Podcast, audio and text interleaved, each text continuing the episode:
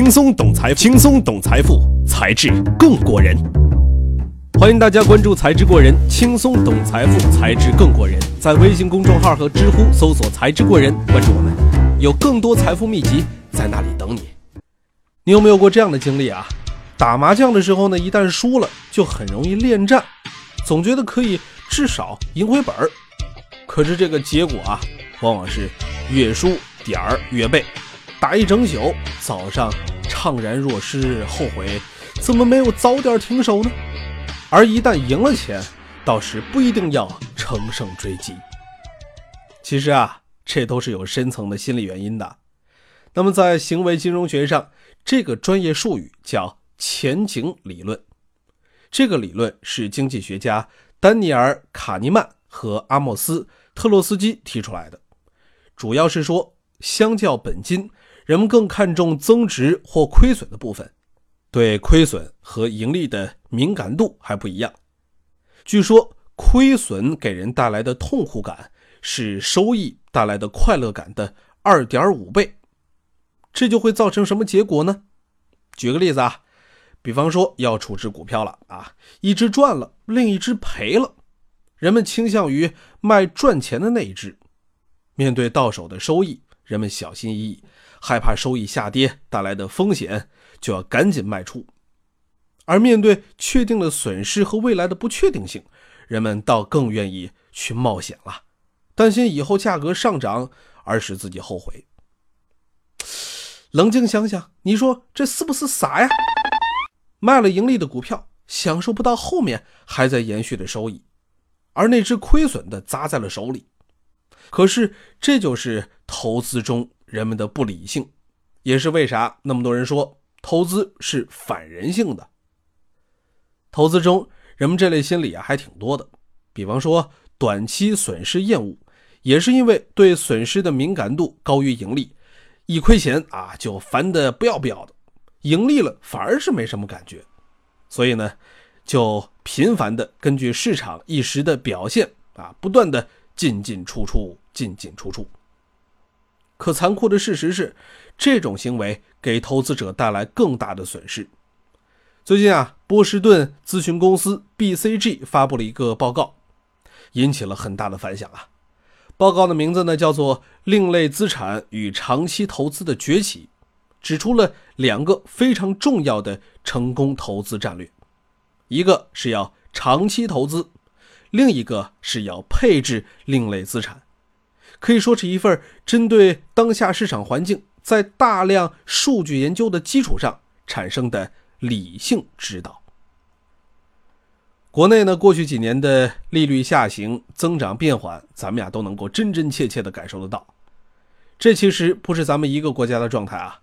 二零零八年危机过后的这些年，货币宽松政策和发达国家经济复苏疲软，全球投资回报不断降低，比较起来。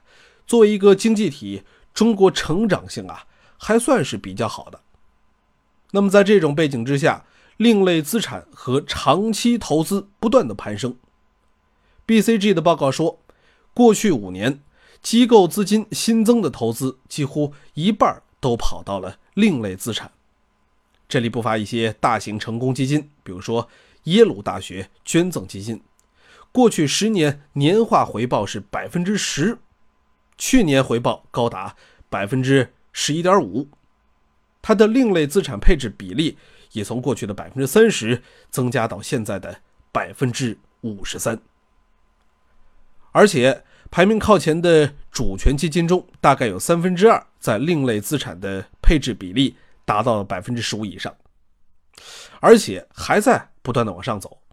比如说，管理两千多亿美元资产的加拿大公共养老金。另类投资占比在二零一六年是百分之四十七点六，十年前是百分之四点三。您瞧瞧，这可是十倍的增长啊！好了，那一直在说这个另类投资，另类投资，那啥投资叫另类呢？像股票、债券、大宗商品、现金投资，一般的叫做传统投资之外的其他资产类别，那就是另类投资了。包括私募股权、对冲基金、房地产、艺术品类等等，而这其中对冲基金采用了比较独特的投资策略，比如事件驱动、宏观对冲，和其他另类投资相比，对冲基金流动性相对来说更好一些，也是人们资产组合中的必需品。对冲基金在国外发展了几十年，咱国内因为经济发展程度相对来说啊落后一点，证券市场的工具也不丰富。直到二零一零年，股指期货和融资融券这两种重要的对冲工具开放，国内才真正意义上可以拥有对冲基金。二零一一年三月，国内有了第一支对冲基金产品。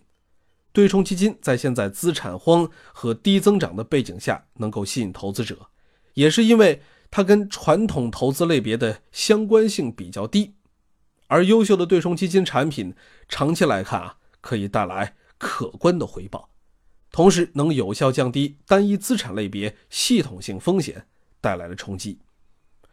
更为重要的是，对冲基金一大特点是风险可控、收益可期，比如说啊。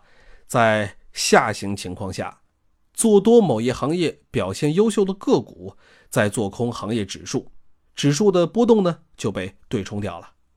整体上来说，可以降低系统风险，保护投资者的资金。同时，在资本市场向好的前景之下，这回报呢也是可期的。当然，虽然说流动性是对冲基金的一个优势，但是相较短期持有。还是长期投资更容易获得正向收益。根据美股市场数据，这个投资者啊，要是就投一年，回报呢就会像六月天的小孩脸，运气好冲到百分之六十六，运气不好能跌百分之四十。如果投资维度拉到二十年，那扣除通胀的年回报在百分之一和百分之十二点六之间，就一定赚了。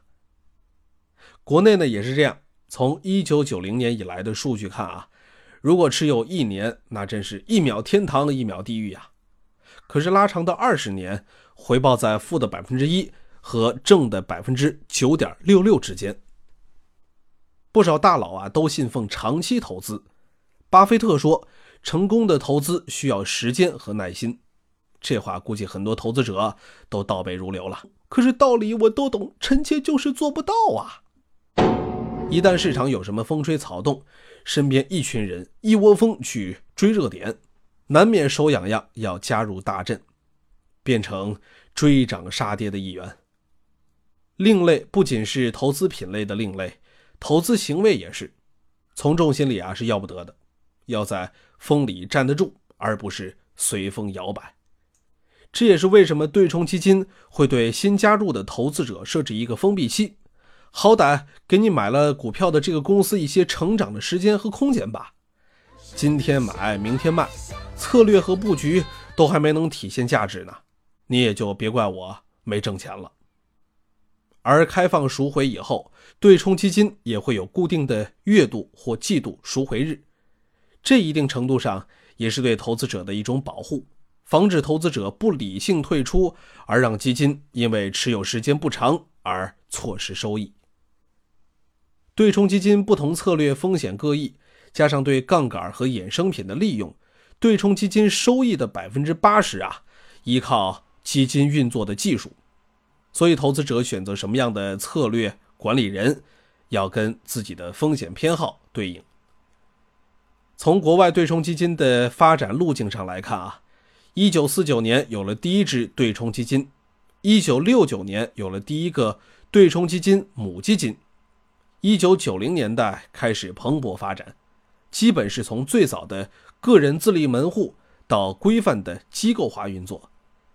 养老基金、银行、保险的钱都投给母基金，从母基金积累经验、形成专业认识之后，再进入单支对冲基金。这应该是咱们国内投资人要经历的过程。宜信财富研究表明。把不同策略的基金按跨地域、国别、跨资产类别超配另类资产的原则，形成多策略对冲基金母基金组合的风险更加平稳，收益不断趋高。相比直接投资，母基金能用较低的资金量投给管理人和策略上分散的投资组合，享受母基金管理人通过尽职调查、多元化配置、精选优质子基金带来的盈利，还能让投资者进入投资容量有限或对大众封闭的优质基金。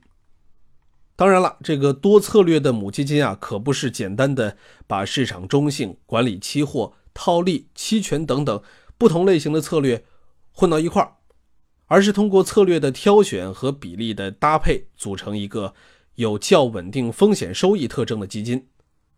母基金管理人要挑选策略，还要动态调整组合配比，这样多策略母基金更能适应不同的市场环境。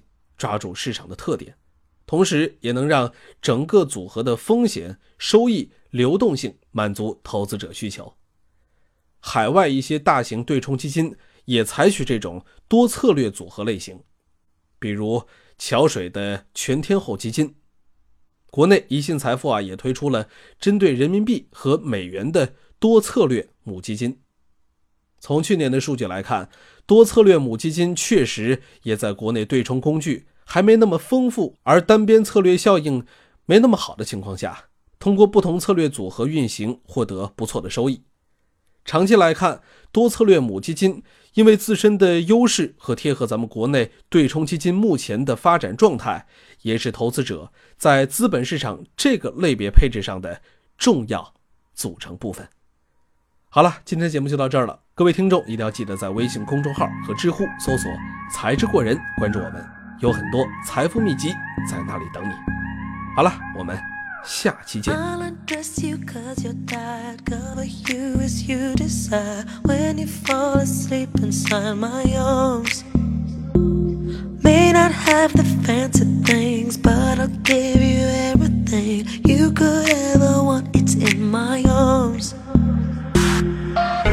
baby, tell me yes, and I will give you everything. So baby, tell me yes, and I will be all yours tonight. So baby, tell me yes, and I will give you everything.